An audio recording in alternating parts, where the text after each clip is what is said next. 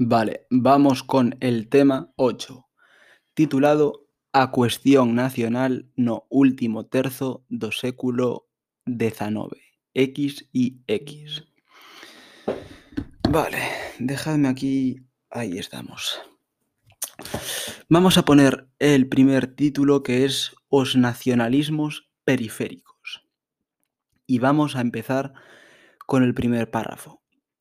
Hay múltiples e controvertidas definicións sobre o que é unha nación. Vale. Punto. Tamén sobre os factores que a conforman. Punto. Pero todos coinciden en identificala como patria. Vale. Vamos a ver qué dice sobre esto. Ponemos abajo. Como dicía Renan, coma, imprescindible que os membros desa comunidade, coma, nación ou patria teñan o sentimento de pertencer a ela. Ok, vamos a hacer otro párrafo abajo del mismo título. Os defensores da súa existencia como entidade diferenciada dos demais, entre paréntesis, podemos poner si queremos nacionalistas ou patriotas, pero si no quieres no lo pongas, cierra paréntesis, consideran que toda nación ten dereito a decidir libre e colectivamente o seu destino. Repito, después del paréntesis. consideran que toda nación ten dereito a decidir libre e colectivamente o seu destino, coma, o que implica a capacidade para dotarse dun autogoberno e formar unha nación soberana cun Estado independente. Punto. Incluso pode ser reclamado e defendido pola violencia e as armas. Punto. O nacionalismo xurde no século X y X19 como ideoloxía vencellada ás revolucións liberais, como ideoloxía, ideoloxía vencellada ás revolucións liberais. E novo párrafo. En España, coma, a cuestión nacional é aínda hoxe un problema inacabado e polémico. Vale. En España, a cuestión nacional é aínda hoxe un problema inacabado e polémico debido a que confluen o nacionalismo español e os nacionalismos chamados periféricos que aparece a finais do século XIX e principios do século XX en Cataluña coma País Vasco e Galicia, coma, maioritariamente. Vale. Vamos a bajar aquí un poco. Aquí podemos hacer referencia eh, a un documento que puede ser Historia dos heterodoxos españois de Marcelino Méndez Pelayo y nos vamos a hacer referencia con este texto. Na España da restauración, na España da restauración existiu un nacionalismo español, coma, defendido por políticos conservadores, coma, representados por Cánovas, coma, e tradicionalistas, coma, como o polígrafo, poli de policía, grafo, polígrafo, Marcelino Méndez Menéndez, Marcelino Menéndez Pelayo, como o polígrafo Marcelino Menéndez Pelayo, coma, que defendían a unidade da nación española e un Estado centralizado. Aquí haríamos referencia al documento que dijimos antes, el de Historia dos heterodoxos españois de Menéndez Pelayo. Ok. Aquí decimos, pero esta corriente non impediu a aparición de diferente regionalismos e nacionalismos periféricos.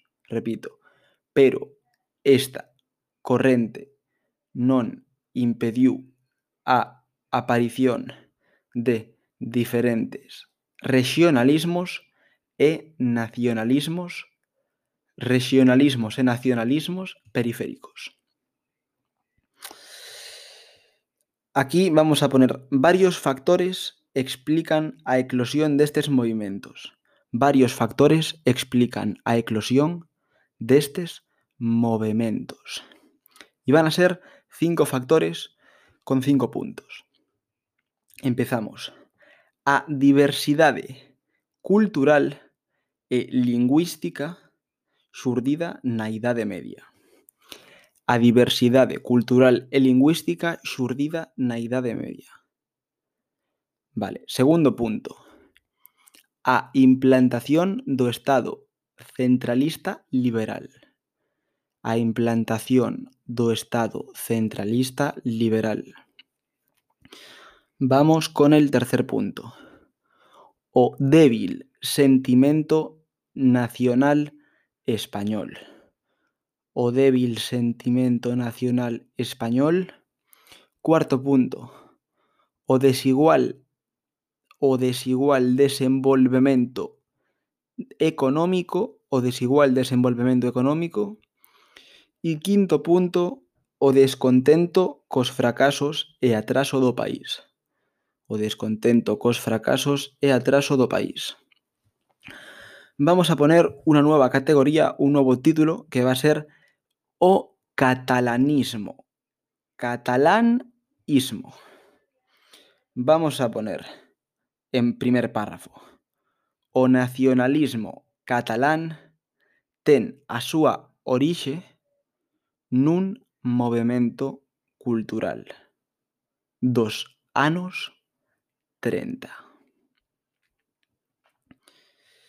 Eh, vamos a saltarnos esto y vamos a poner o desenvolvemento económico catalán acentou o descontento dunha Cataluña industrial e proteccionista. Cunha España agraria e librecambista. Vale. Vamos a poner en la línea de abajo, pero en el mismo párrafo. Durante a restauración, coma, na década dos 80, durante a restauración na década dos 80, coma, o catalanismo definiuse como un movemento político con carácter regionalista en torno a dúas correntes.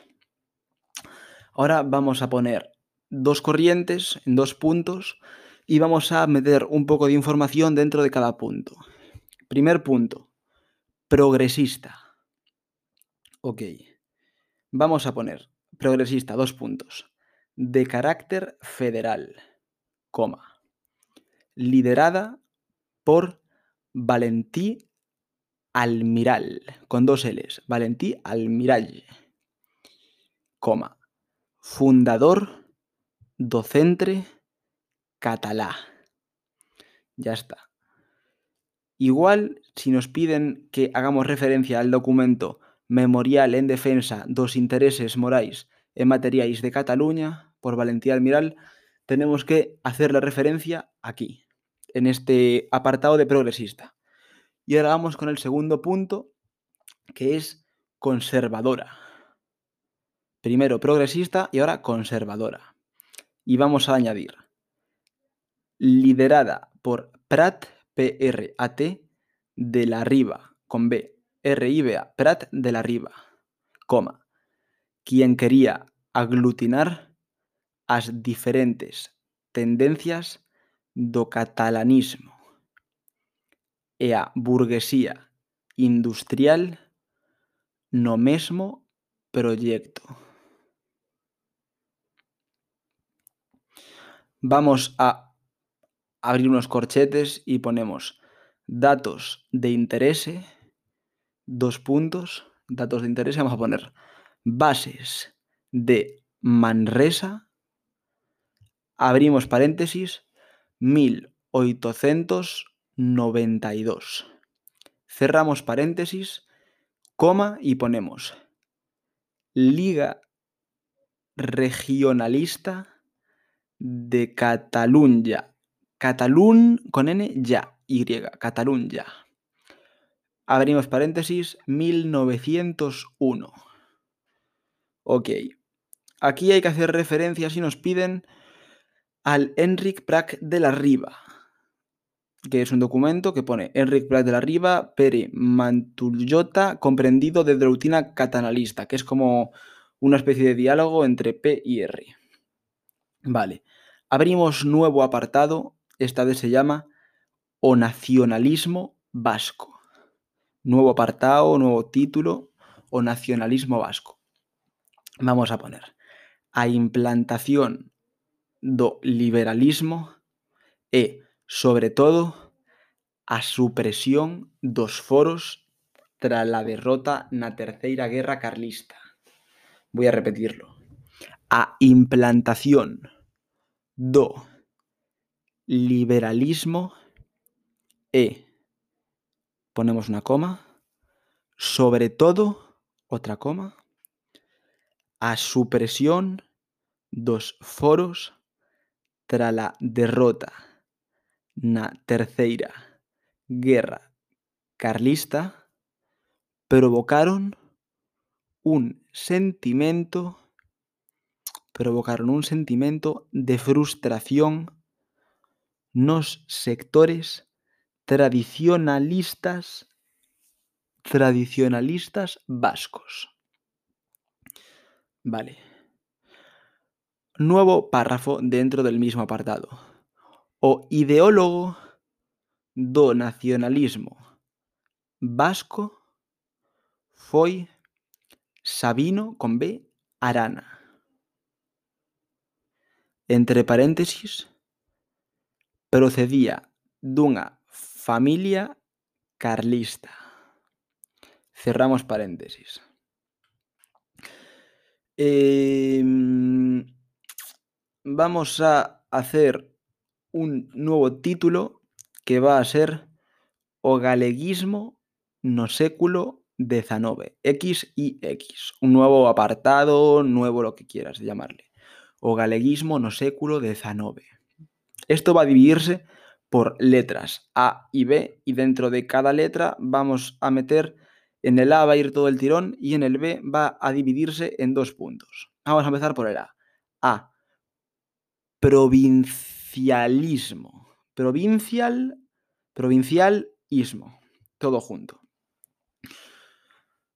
Este movimiento galeguista arrancó nos anos 40 do século XIX coa fase provincista.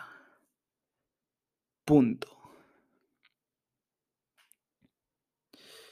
Déjame leer esto. Vale. Durante a década moderada, durante a década moderada xurdiu a xeración durante a década moderada xurdiu a xeración de 1846. Ok. Mm, aquí creo que no hay que añadir mucho más y vamos a poner aquí el siguiente apartado, el B, que es regionalismo. Regiona, regionalismo. Primer párrafo. Tras aparéntese do sexenio tras a paréntese do sexenio revolucionario, coma, no que o galeguismo, no que o galeguismo quedou eclipsado polo republicanismo, quedou eclipsado polo republicanismo, desenvólvese a fase regionalista. Entre 1886 e 1916. Fase regionalista entre 1886 e 1916. Entre paréntesis, defensa dos particularismos lingüísticos e culturais. Defensa dos particularismos lingüísticos e culturais. Esto vamos a dividirlo en dos puntos. Dentro del B va a haber dos puntos. Primer punto, liberal. Y vamos a poner liderada por Manuel Murguía. Liderada por Manuel Murguía y entre paréntesis, apoyada por la burguesía urbana, apoyada por la burguesía urbana de tradición progresista. Y el segundo punto es tradicionalista, que va a ser representada por Alfredo Brañas, coma, de tendencia carlista, coma, católica e antiliberal. Alfredo Brañas, de tendencia carlista, católica e antiliberal. Aquí podemos hacerle referencia al documento de Alfredo Brañas chamado Bases xerais do regionalismo e a súa aparición a Galicia. Aplicación a Galicia, perdona. Vale. E como hacemos referencia a eso? Decimos, dentro de tradicionalista, o programa... Ah, erupto. O programa político do regionalismo foi exposto por Brañas na súa obra El regionalismo e nas bases xerais do regionalismo. Aí haríamos hincapié en el documento, si nos pone el de Alfredo Brañas, bases xerais do regionalismo e a súa aplicación a Galicia, e pondríamos nas que defendía un poder rexional autónomo dentro da unidade nacional española e o uso potestativo da lingua galega. Y hasta aquí ya estaría acabado el tema 8.